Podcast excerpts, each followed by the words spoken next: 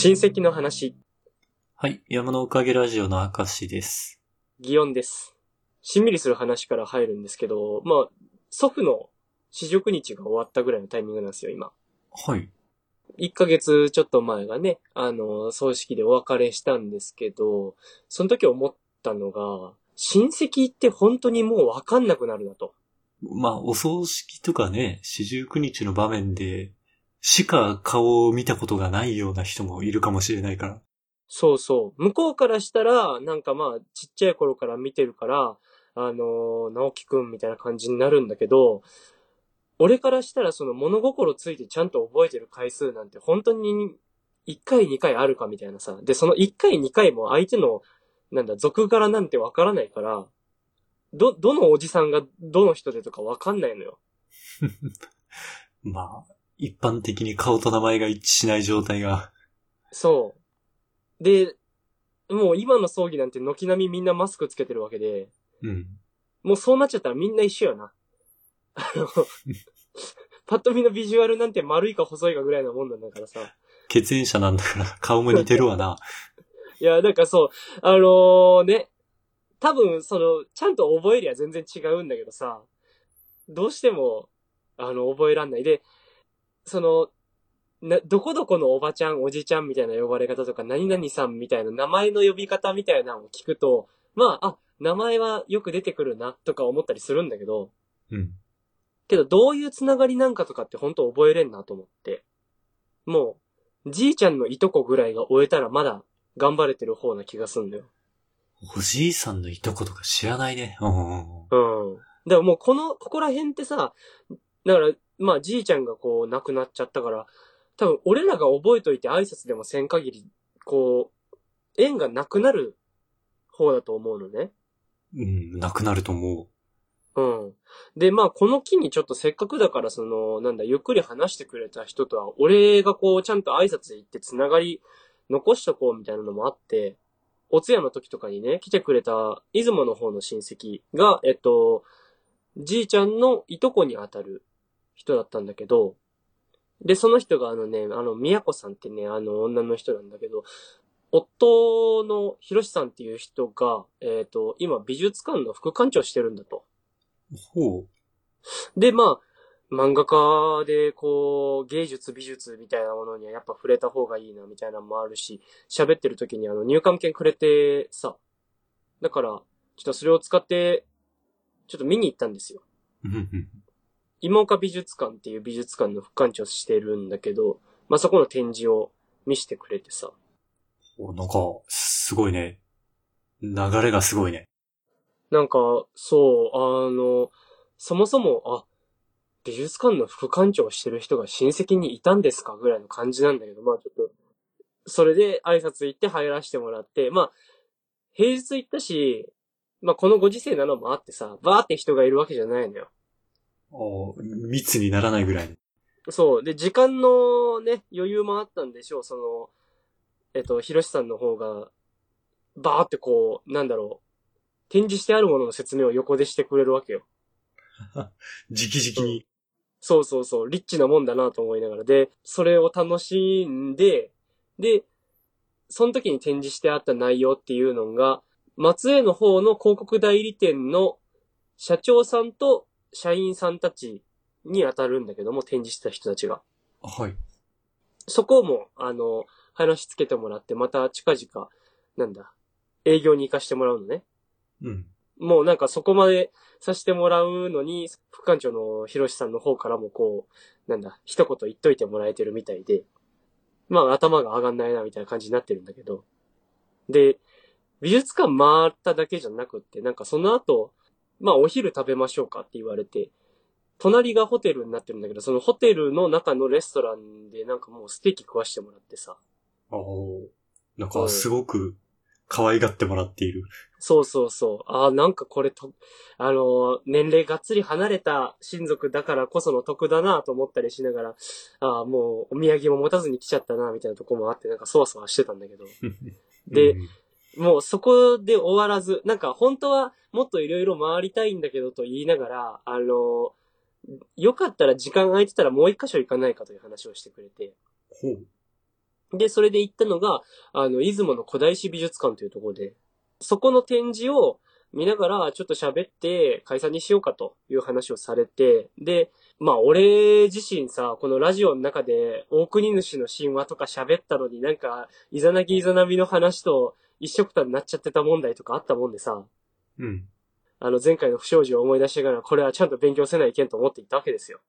まあ、行きしも街並み見ながら、その副館長をしてるその広さんって人が、もともと教育長をしてたりとか、その前はあの、歴史家の職員してたりとかしてたらしくって、歴史家っていうのは何、だから歴史家だか文化家だかっていう、その科の職員をしてたらしいんだけど、例えばこう、なんだろうな、遺跡の発掘とかがある時ってそこにいるらしいのね。立ち会いとか、実際にその、作業したりとかしてるらしいのよ。市役所とか県庁の職員的な立ち位置ってこと？あ、そうそうそう、そういう立ち位置だったらしいんだけど、そうなってくるとこう、街の建物とかがどういう理由でどういう形になったみたいなのも結構知ってるのよ。うん。で、出雲の方には出雲ドームっていうのがあって、それが木造のドームなんだけどさ、それが高さが48メーターなんだと。48メーターになってるのは、あの、出雲大社が昔、その、高さが48メーターあったとされているらしくって、それに合わせて作ってあるとか、へー。うん、そういうのを街並み、だからその、古代史美術館に行く途中の車の中で目が触れるものというか見れる建物とかの説明をバーってしながら言ってくれて。うんうん。で、美術館ついても、この美術館の外観が銀色にしてあって、周りの植物がこれやあれこれでっていうのは、たたら製鉄の時に使われてたものをとかそういうのを説明してくれたりしたんだけど、楽しい道中で。そう、めちゃくちゃ味わいづらいものをというか、お金払ってもできんような体験させてもらってるぜと思いながら、まああの、ね、古代史美術館入って、で、出雲大社の柱こんだけでかかったんですよ、みたいなんとか見してもらって、そもそも48メーターのさ、高さに建物、木造1階建てで48メーターってわけわかんないじゃん。普通のビルってどんくらいなんだろう。ビルってどんぐらいなんだろうな。高層マンションとかが何メーターかっていう話よな。そう。なんか、俺の中で建物の物差しがないからさ。ああ。そんぐらい高いと確かにピンとこんわな。もうなんか10メーターぐらいがな、なんとなくで察せれるのって。うんうん。えっと、タワーマンションと呼ばれていいのは、まあ大体20階以上の建物ぐらいの目安になるらしいんだけど、そのぐらいで60メーターらしい。あ、じゃあそれよりうん。高さとしては、ちょっと低いんだけども。ただ、うんえっ、と、だから、15階建てマンションぐらいの高さある ?15 階建てマンションよりちょっと高いかもぐらいか。うんうん。の高さの1階建てなのよ、木造。へー。って思ったらすごいじゃない。で、強いんだな。はい。うん。だからそれに、それを支えてた柱は9本らしいんだけど。で、その9本の中の2番目に太い柱の根元が今展示してあるんだけどさ。うーん。うん。なんか、水に使ってた結果、腐らずに残ってたもんらしくって、それを、あの、防腐処理して今展示してあるらしいんだけど、まあ、めっちゃでかいのね。あ、もうこんなもんを48メーター積み上げるのに、一体何人、こう、犠牲になったんだろうと思いながら、確かにめちゃめちゃ事故起きてそもう昔は多分今よりだいぶ人の命軽かったろうなと思うしさ。う。いや、すようやったよなって本当に48メーター行くんかなって思ってたけど、なんか柱の太さ見たら、あ、行くんだろうなって思うぐらい太かったんだけど。そういう木材はどうしてるの組み合わせてるんだろうかね。一本物じゃもう存在しないんだろうなと思いながら。うん、あの、一本の柱が三本のその、大木をこう合わして一本の柱になるみたいなんだけど、ああ。うん。けど、そもそも今の出雲大社でも、その、補修ってできないらしくって、うん。なんでかっていうと、なんかもう今の、あの、日本中のどこの木でも、もう、そのサイズに該当するものが存在しないらしく。そうなんだろうね。うん。だからもうあの、外側から鉄板でなんか巻いて木自体が壊れないようにするとか、そういう補修しかできんらしいのよ。あ。鉄板じゃないけど、銅板だっけな？なんかそういうので巻いて。だから、もう、あれよな、なんかあの、ダメージ治りきってないのに出撃する時のエヴァみたいな補修の仕方よな。外側からぐるぐるに巻いてあるみたいなさ。だからそんな状態でやってるんだわ、みたいな。今は、えっ、と、上の茅だけ、あの、茅葺きの屋根の補修とかだけはされてるけど、みたいな感じで言ってた。へえ。いや、すごいもんだなって、なんか、そりゃあね、あのその時代の一番なパワーがあるものだったんだろうから、あのいい素材使ったんだろうなと思うけど、うん重機もない時代によくそんなもん持ち上げてやったよと思いながら。そうね。うん。またその木造の、だから柱も積み重ねて積み重ねて、その高さまで行くんだけど、その柱自体にちょっとなんかくぼみみたいなのを作って、そこにこう、上に乗せる木材をなんか引っ掛けて、テコの原理みたいなんでぐいぐい持ち上げて積んだみたいなことらしいんだけど、どうすんの途中でその、なんか引っかかり甘くって落ちてきたらみたいなさ。ね、スルーって、コロコロコロコロって支える方が。なんかね、もうあんなもん転がった。あの、人ぐらい余裕でぺしゃんこにできるぐらいの 太さあんだよ。もうなんかそういうの見ながらさ、あーまあ横で副館長さんが、要は解説してくれるわけだから贅沢なもんだなと思いながら回ってたんだけど。うん。で、あの、教えてもらったのはそういう、まあ国としての歴史だけじゃなくって、一族の歴史みたいな方も教えてもらったわけですよ。祇園一族のさ。おお。なんかその、まあ、じいちゃんのいとこに当たるわけだけども、要は、じいちゃんの親の兄弟が、まあその、宮子さんのお母さんに当たるんだけども、そうね、いとこだもんね。うん。だから俺から見たら、ひいじいちゃんの兄弟が宮子さんのお母さんになるんだけど、はいはい。うん。そのくらいの時って、結構うちの家ってあの、いいお家柄だったらしいのよ。おお。うん。旅館、旅館をやっていて、周りの土地結構持ってて、みたいな状態だったらしいのね。士族とかそういうなんかもう、血筋がいい人がこう結婚しに来てみたいな。そういうことだったらしい。まあそういうような関連なのに、出雲の方に今住んでるのなんでなのかみたいな話を聞かせてもらったんだけどさ。うん。まあ要するにその出雲の方の家の人と駆け落ちして、向こうに行ったらしいんだわ。へえ。うん。あの、家から結婚 NG 出されて、でも結婚したいってなったから飛び出して結婚したらしいんだけど、なんでそういう話になったかっていうと、その旅館に記者として、後にその夫になる人が、こう泊まりに来た時に、そこで、まあ仲良くなったんだと。で、結婚したいんですというような話を親にしたら、まあ、どこの家のもんかもわからんような記者さんにうちの娘はやれませんと。もうほんとドラマみたいなことが起きたらしく、うん。実際のところ、まあ、中島家だか中島家っていうようなところの人だったらしいんだけど、結構出雲の方では大きいお家だったらしいんですよ。その人自身は。ああ、でも、あれか、噂が轟いてなかったわけだ。その、その当時なんてもんは、だから、県が一つ違えば情報全然違ったんだろうね。う んそうだろうね。出雲の方ではそうかもしれませんが、みたいな。うんうん。もう確認する術もないですし、みたいな感じだと思うのよ。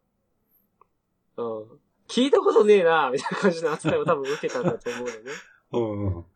うん。で、あのーまあ、み許してくんないから。手紙でやり取りをしながら、何時に、あの、駅で待っていてください、向かいます、みたいなことを言って、バって飛び出して、で、出雲に行ったんだと。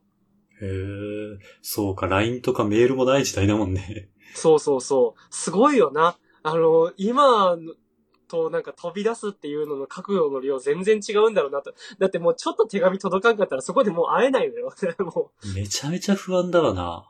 う。うん。っていう状態で飛び出したらしい。で、あのーその当時のうちの家の結婚式とかってめ、なんかすごい豪勢にやってたらしくって、もうなんか街中練り歩いてたらしいんだけどさ。うん。もうなんか大名行列かみたいな状態で練り歩いてたらしいんだわ。